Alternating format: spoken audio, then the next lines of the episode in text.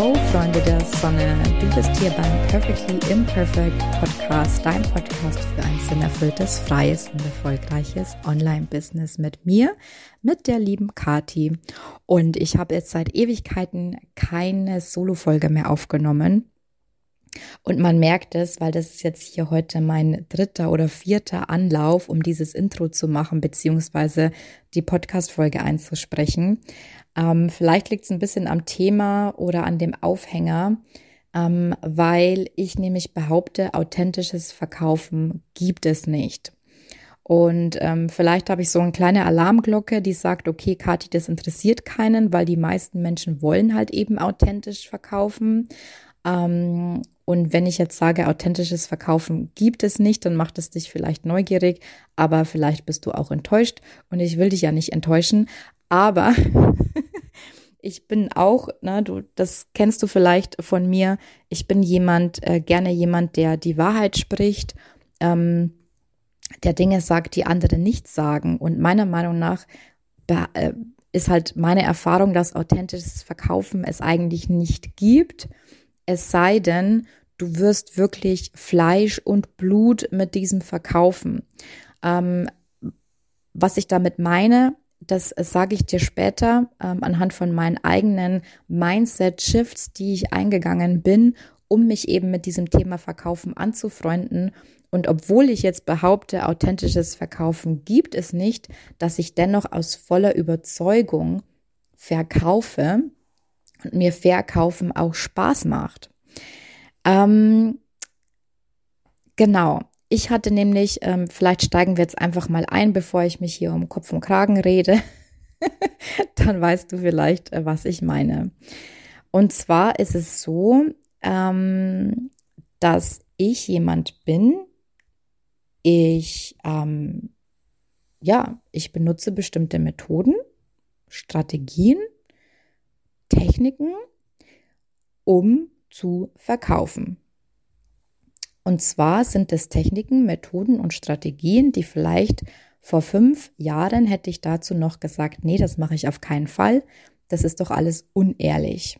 Das ist doch Verarsche. Das ist doch Bullshit. So will ich nicht verkaufen. Heute mache ich aber genau das und es fühlt sich gut an. Was viele mit authentischen Verkaufen verbinden, ist, dass man mit gutem, Gewissen verkauft, oder? Dass man ähm, vielleicht auch verkauft, ohne zu verkaufen, dass die Leute von ganz alleine auf dich zukommen, dass du den Menschen nichts aufschwatzen musst, dass du die Menschen nicht manipulieren musst oder vielleicht unter einem falschen Vorwand in ein Gespräch verwickelst und dann eben deinen Pitch vorträgst. Ähm, so wird's ja oft gelehrt. Und ähm, vor fünf Jahren, als ich angefangen habe, ähm, habe ich ja schon erwähnt, war ich von vielen von diesen Methoden, Methodiken, ähm, die es zum Thema Verkauf gab, ein bisschen angeekelt und ich dachte mir so, nee, ähm, irgendwie so, nee, das will ich nicht. Ne? Ähm, ich könnte zigtausend Beispiele bringen und auch Sachen, die dann ähm, eben schiefgelaufen sind, aufgrund eben von falschen Überzeugungen und weil ich halt eben nicht ähm, diese Strategien verfolgen wollte, von denen halt eben viele, viele erzählt haben, dass es halt eben nicht anders geht. Also, ne, dass wenn du verkaufen möchtest, dann musst du XYZ machen. Ähm, ich war also jemand, ich habe gesagt, ich möchte niemanden etwas aufschwatzen, ich möchte nicht unter falschen Vorwänden die Leute ins Gespräch holen und so weiter und so fort. Mache ich auch nicht, ne? Mache ich auch bis heute nichts. Ich schwatz niemanden etwas auf und ich hole die Leute auch nicht unter falschen Vorwänden ins Gespräch. Ähm, dazu kommen wir aber noch. Ähm, wir haben jetzt aus dieser Geschichte oder aus diesem Intro, was ich erzähle, eigentlich gleich zwei Learnings. Das erste Learning ist, authentisches Verkaufen ist ein Gefühl. Es ist nicht Authentisches Verkaufen ist keine Strategie, die du lernst, sondern du hast ein Gefühl, dass du authentisch verkaufst. Denn obwohl meine Headline ist, authentisches Verkaufen gibt es nicht, fühlt es sich für mich zu 95 Prozent äh, so an, als würde ich authentisch verkaufen. Und Learning Nummer zwei, authentisches Verkaufen ist eben nicht an eine Methode gekoppelt, habe ich jetzt eigentlich schon bei Learning Nummer eins gesagt. Also das sind schon mal die Key Takeaways, die du auf jeden Fall mitnehmen sollst.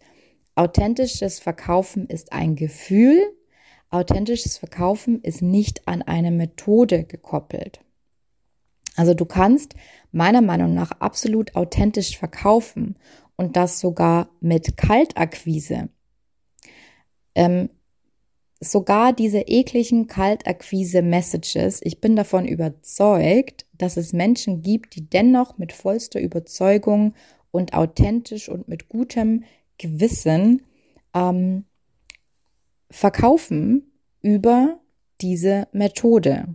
Na, das heißt, ähm, die Methode hat nichts damit zu tun, ob ich authentisch verkaufe oder nicht.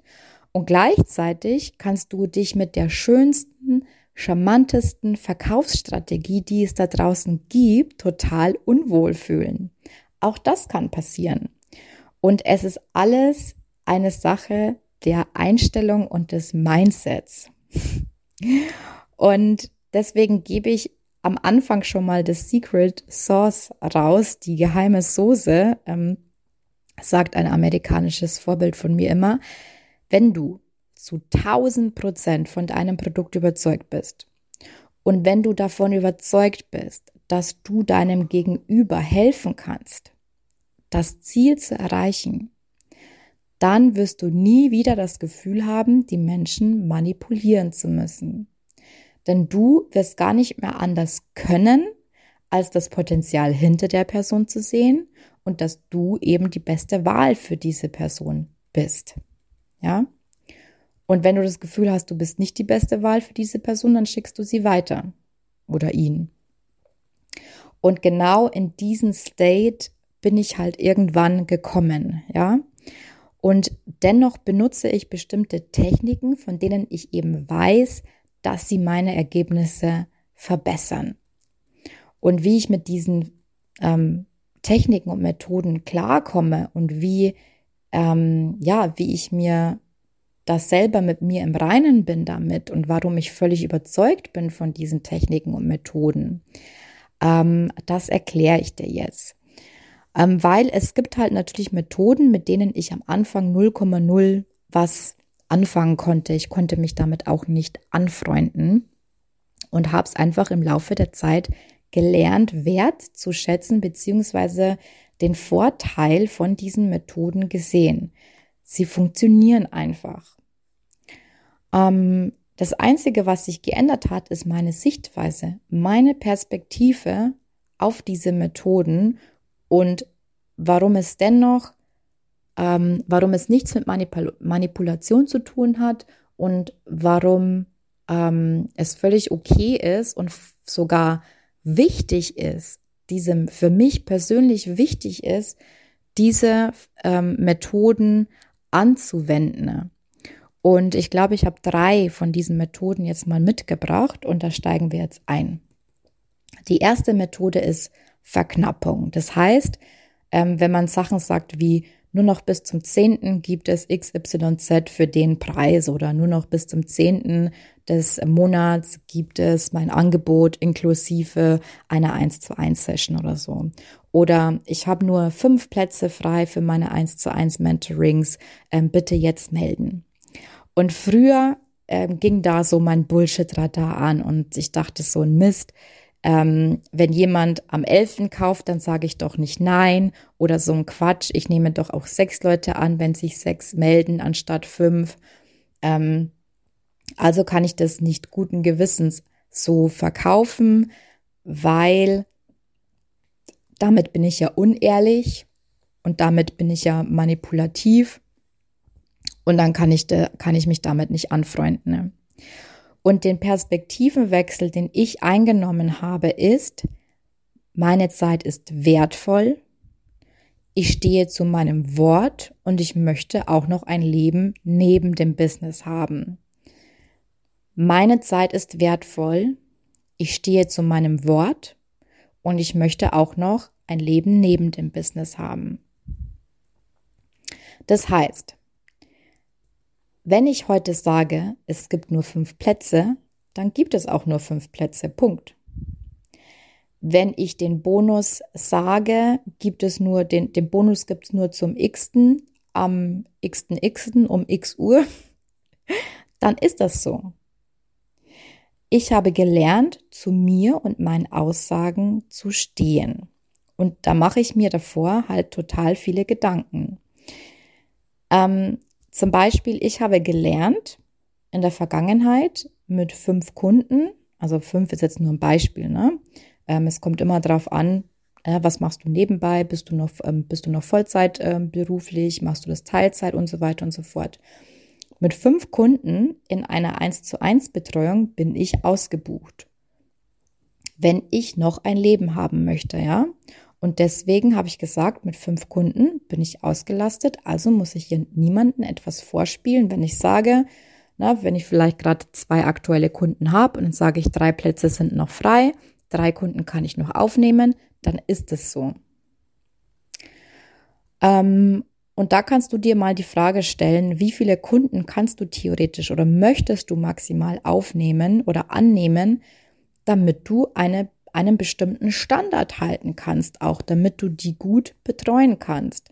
Ähm, und ich hatte halt eben schon ähm, schon die Situation, dass ich zu viele Kunden gleichzeitig hatte und die Qualität halt einfach darunter gelitten hat.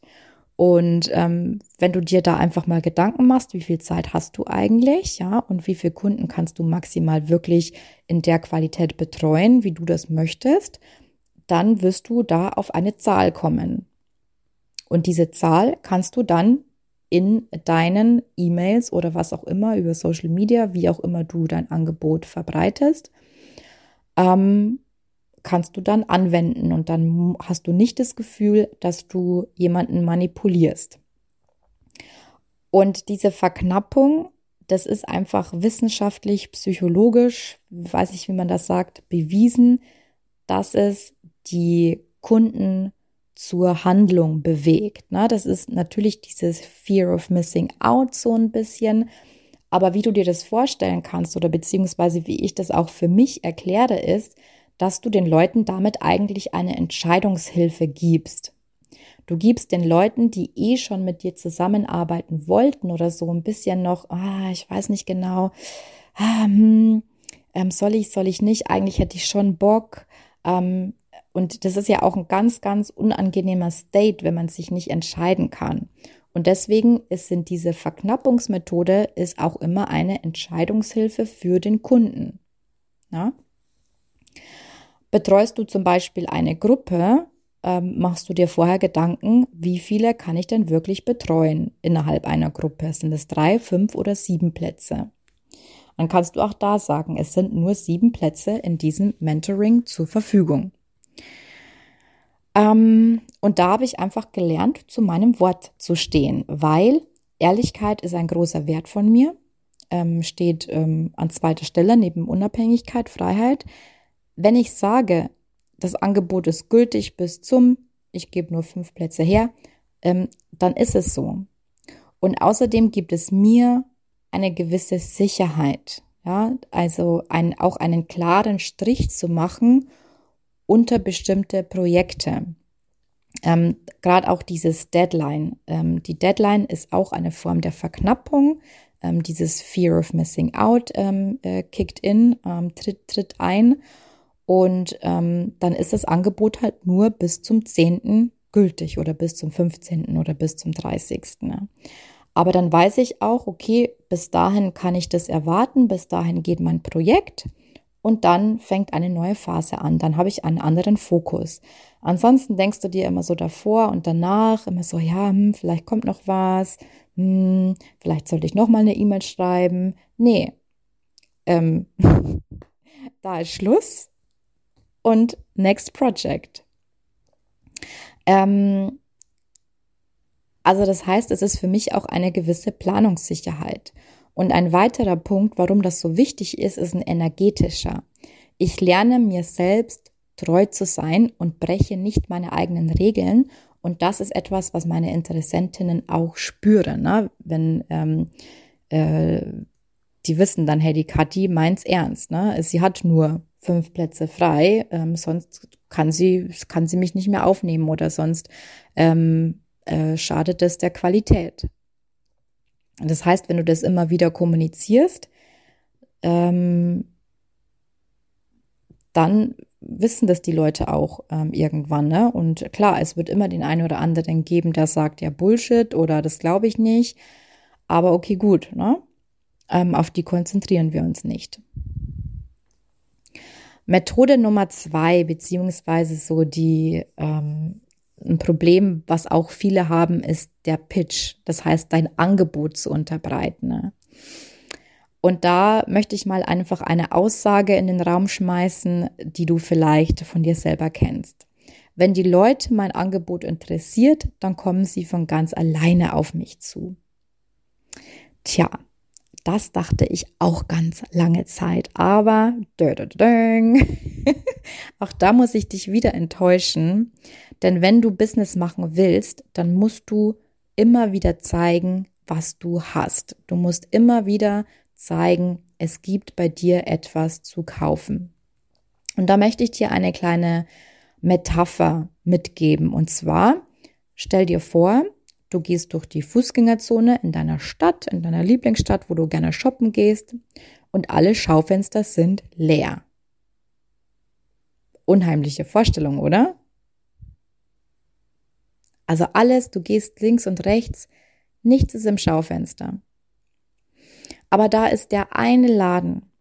Der eine Laden, der hat ein wunderschönes Schaufenster und da hängt eine Hose drin, eine Jeans und du wolltest schon lange eine Jeans kaufen oder denkst dir, Mensch, eine neue Jeans könnte ich echt mal gebrauchen, wo gehst du hin? Gehst du in die ähm, 100 Läden, gehst in jeden einzelnen Laden rein und fragst, ob sie Jeans haben? Oder wirst du in den einen Laden gehen, der, das, der die Jeans im Schaufenster hat? Wo wirst du hingehen? Die Antwort ist klar, oder? Sei das Schaufenster in der Fußgängerzone und zeig, was du hast. Und wenn du eine Rabattaktion hast, dann trau dich eben auch eine Rabattakt, äh, äh, Rabattaktion zu machen, zum Beispiel. Und stell dir auch hier wieder das Schaufenster vor. Ähm, findest du es komisch zum Beispiel, wenn ein Laden Werbung macht, wenn Wintersale ist oder wenn Sommersale ist? Und gehst du tendenziell eher in den Laden rein, den du eh schon total cool findest, weil ähm, du das Schaufenster immer so toll findest.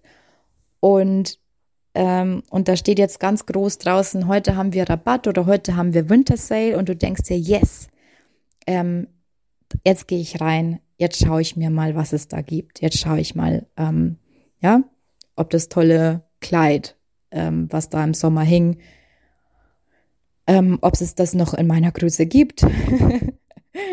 ähm, und schau, vielleicht kann ich hier ein tolles Schnäppchen machen. Und das ist nichts anderes in deinem Business. In deinem Business ist es nichts anderes. Du bist dieser Laden in der Fußgängerzone, ähm, der natürlich alles tun sollte, damit die Menschen in in deinem Laden kaufen wollen.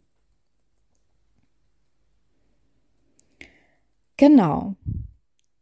Ähm, Nummer drei, was ich hier habe, ähm, womit viele vielleicht auch ein Thema haben, ist ein gewisses Versprechen in Aussicht stellen.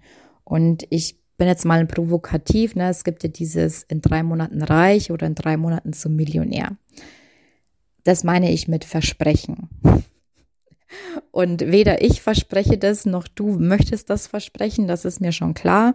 Ähm, aber so diese überspitzten Versprechen, oder es gibt ja auch Versprechen, die sind ähm, weniger bullshitty, aber den dennoch denkt man sich so, boah, boah, krass, ne? Also traut es sich aber etwas, das zu versprechen.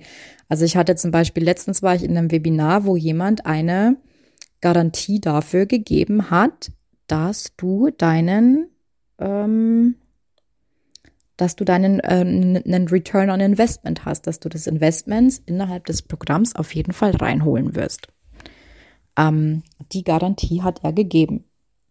Dachte ich mir, das ist ganz schön mutig. Aber ähm, wir, wir machen auch hier wieder mal ein kleines Experiment. Ich bin abgeschweift. Und jetzt hör einfach mal ganz genau zu. Ich sag dir jetzt zwei Anzeigen, ähm, zwei Sätze und du entscheidest, auf welche Anzeige du klicken würdest. Nummer eins: Wie du es vielleicht schaffst, mit viel Arbeit und Fokus ein Online-Business in drei bis fünf Jahren aufzubauen. Satz Nummer zwei: Wie du es in nur sechs Monaten schaffst, das Fundament für dein Online-Business zu starten und erste Interessenten und bestenfalls auch Kunden zu generieren. Ist auch klar, oder? Auf was du klicken würdest. Und natürlich, und das hat auch wieder ganz, ganz viel mit, ähm, wie überzeugt bist du von deinem Angebot zu tun. Ne? Weil du musst natürlich etwas finden, was für dein, ein, ein Versprechen, was für deine Zielgruppe wertvoll genug ist, aber auch etwas, wo du guten Gewissens sagen kannst, ja, dieses Ziel kann ich für meine Kunden erreichen. Ähm, wie du siehst, ne, ich kann auf jeden Fall versprechen, in sechs Monaten schaffst du das Fundament für dein Online-Business, kommst zu ersten Interessenten, das hat bis, bis, bei, äh, bis jetzt bei mir noch jeder Kunde geschafft, erste Interessenten gewinnen und bestenfalls auch Kunden zu generieren. Eine hundertprozentige Kundengarantie kann ich nicht geben. Ähm, aber ich kann es in Aussicht stellen, weil viele von meinen Kunden das eben schon erreicht haben.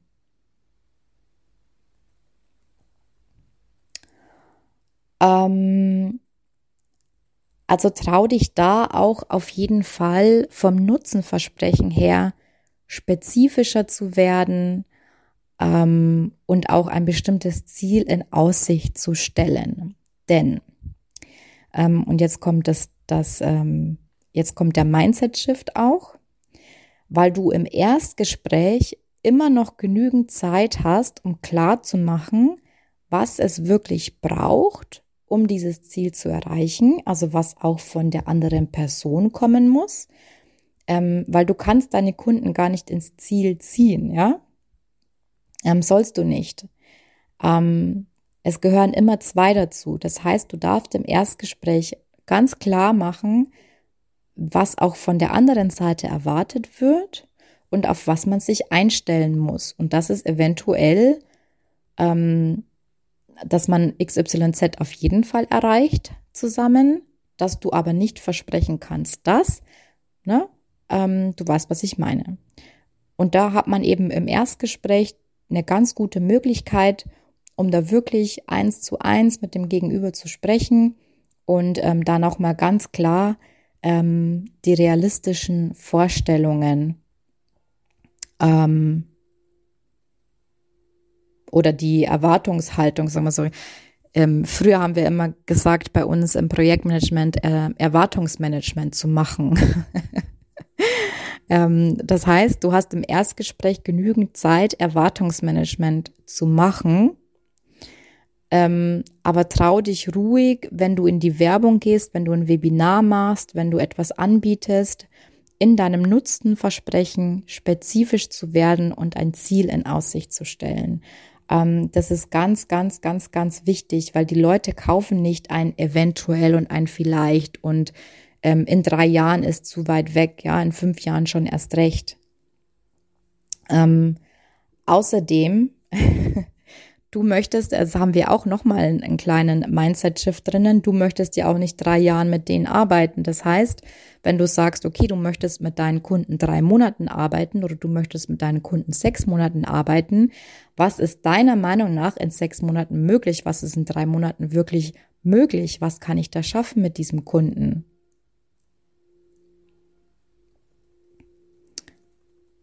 Genau. Und den letzten Punkt, äh, haben wir vier Punkte gehabt, ähm, wo auch viele sagen ähm, oder viele ein Thema damit haben, ist, die Leute zu einem Strategiegespräch einladen. Vielleicht kennst du das aus den Webinaren. Ähm, wenn du, du hast jetzt zwei Optionen. Option eins ist, du machst es alleine. Option zwei ist, du machst es mit mir. Ich lade dich ein zu einem Strategiegespräch. Das heißt, es ist dieser Pitch-Teil ähm, in einem Webinar und vor denen haben halt sehr viele Angst. Auch wieder weil sie denken, und das war ich früher auch, ich lade die Leute unter falschen Voraussetzungen zu einem Strategiegespräch ein und in Wirklichkeit will ich doch nur was verkaufen. Solange du mit der Einstellung rangehst, es ist ein Verkaufsgespräch und das, und das Gegenüber ist das arme Schäfchen, das nicht weiß, dass es gleich gefressen wird, dann wird es auch so sein. Ne? Dann wird dieses Verkaufsgespräch, dieses Strategiegespräch für dich auch ähm, unangenehm sein. Und dann wird es immer eine Unausgeglichenheit haben. Was du realisieren musst jetzt für dich, um da positiv ähm, und mit einem besseren Gewissen in dieses Strategiegespräch reinzugehen, ist, dass diese Menschen sich freiwillig für ein Strategiegespräch gemeldet haben. Und in der Regel sind es erwachsene Menschen, die autonome Entscheidungen treffen. Ähm, dieser Mensch hat sich zu deinem Webinar angemeldet, du hast diesem Menschen Mehrwert gegeben und dieser Mensch hat sich ganz alleine, du hast ihn nicht gezwungen, ähm, in deinen Kalender eingebucht und möchte ein Strategiegespräch führen.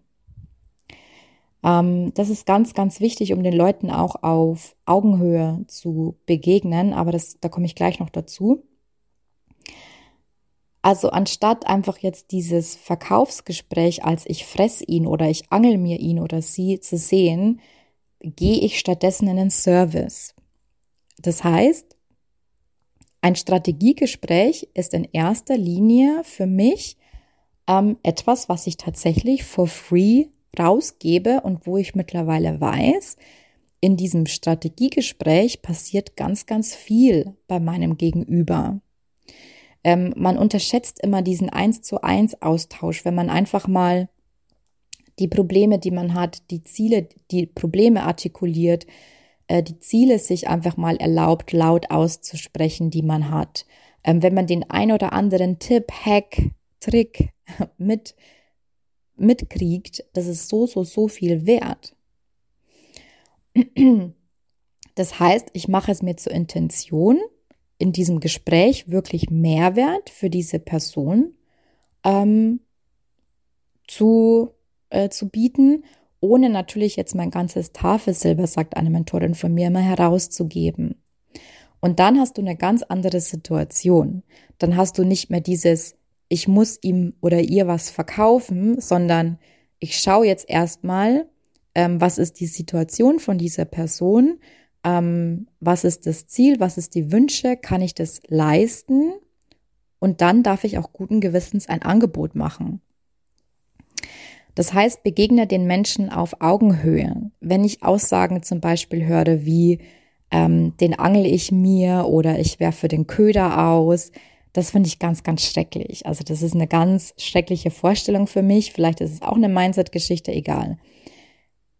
Wenn ich sage, jeder, der die Arbeit investiert, hat die Chance, dieses Ziel, was ich in Aussicht stelle, zu erreichen, ähm, er oder sie kennt nur bestimmte Mechanismen nicht oder ist vom Mindset her noch nicht da, wo es, wo er oder sie sein sollte, dann mache ich es mir zur Aufgabe, ihm oder ihr aufzuzeigen, was es braucht, um dahin zu kommen. Das heißt, wenn ich in diesem Strategiegespräch, das ich führe, das Gefühl habe, ich kann dieser Person helfen mit dem, was ich anbiete, dann habe ich überhaupt kein Problem mehr ähm, zu sagen, ähm, von dem, was du mir jetzt erzählt hast, ähm, würde mein Angebot auf jeden Fall gut zu dir passen, darf ich dir einfach mal zeigen, wie ich arbeite oder was mein Prozess wäre oder was ich an deiner Stelle machen würde. Und dann zeige ich mein Programm auf, meine Methode auf, meinen Ansatz. Und dann auch wiederum ganz, ganz wichtig. Also hier an der Stelle hat noch keiner Nein gesagt zu mir. Ne? Jeder wollte das Angebot sehen. Jeder wollte wissen, was ich genau mache, wie ich arbeite. Und dann darfst du wieder die Frage stellen, kommt es für dich in Frage? Hast du Lust, dass wir das zusammen machen? Hast du Lust, dich von mir begleiten zu lassen? Ähm, wie fühlt sich das für dich an? Wie sieht das für dich aus? ähm, denn Du lässt jetzt deinen Gegenüber eine Entscheidung treffen. Du schwätzt ja nichts auf, ne? Also auch hier haben wir wieder die Autonomität, Autonomität, ich glaube schon, ne? Also wieder, ne? Der Mensch ist ein erwachsener Mensch, er kann alleine Entscheidungen treffen und er kann Ja und er kann Nein sagen. Ähm, das heißt, hab hier nicht das Gefühl, dass du irgendjemanden etwas auf schwätzt, das geht sowieso nicht. Also das ist unmöglich. Also mir könnte keiner was aufschwätzen, ja. Ähm, wenn ich da ein komisches Gefühl bekomme, dann habe ich da ein komisches Gefühl. Oder wenn ich das jetzt nicht buchen möchte, dann möchte ich das jetzt nicht buchen. Ähm, also das heißt, ähm, lass hier den Menschen, also begegne den Menschen auf Augenhöhe. Das ist das, ähm, das ist das erste Learning. Das zweite ist, ähm, sehe ein, äh, dass die eigene Entscheidungen treffen. Und das dritte ist, geh in den Service. Das heißt, versuch wirklich in diesem Gespräch zu helfen oder sieh, sieh dieses Gespräch als super wertvoll an, nicht als Teil des Verkaufsprozesses, sondern wirklich als etwas, was du eben for free rausgibst, rausgibst. Und dann mit dieser Einstellung, mit diesem Perspektivenwechsel habe ich nie wieder ein Problem gehabt, zu einem Strategiegespräch einzuladen. Genau. Das waren die vier Punkte. So. Man merkt schon, ich bin nicht mehr so geübt, weil ich habe ganz schön lang gelabert. Ich fasse die vier Punkte nochmal zusammen. Ähm, das erste ist Verknappung. Verknappung, ähm, der Mindset-Shift, den du einnehmen darfst, ist, dass deine Zeit wertvoll ist und dass du deine Arbeit nur unter bestimmten Qualitätsaspekten ähm, aus, ähm, ausführst und das unter Umständen bedeutet, dass du halt eben nur eine bestimmte Anzahl an Kunden annehmen kannst ähm, der Pitch oder das Angebot zu unterbreiten. Ähm, hier war die Metapher mit dem, mit dem Schaufenster in der Fußgängerzone. Einfach nochmal als Anker für dich.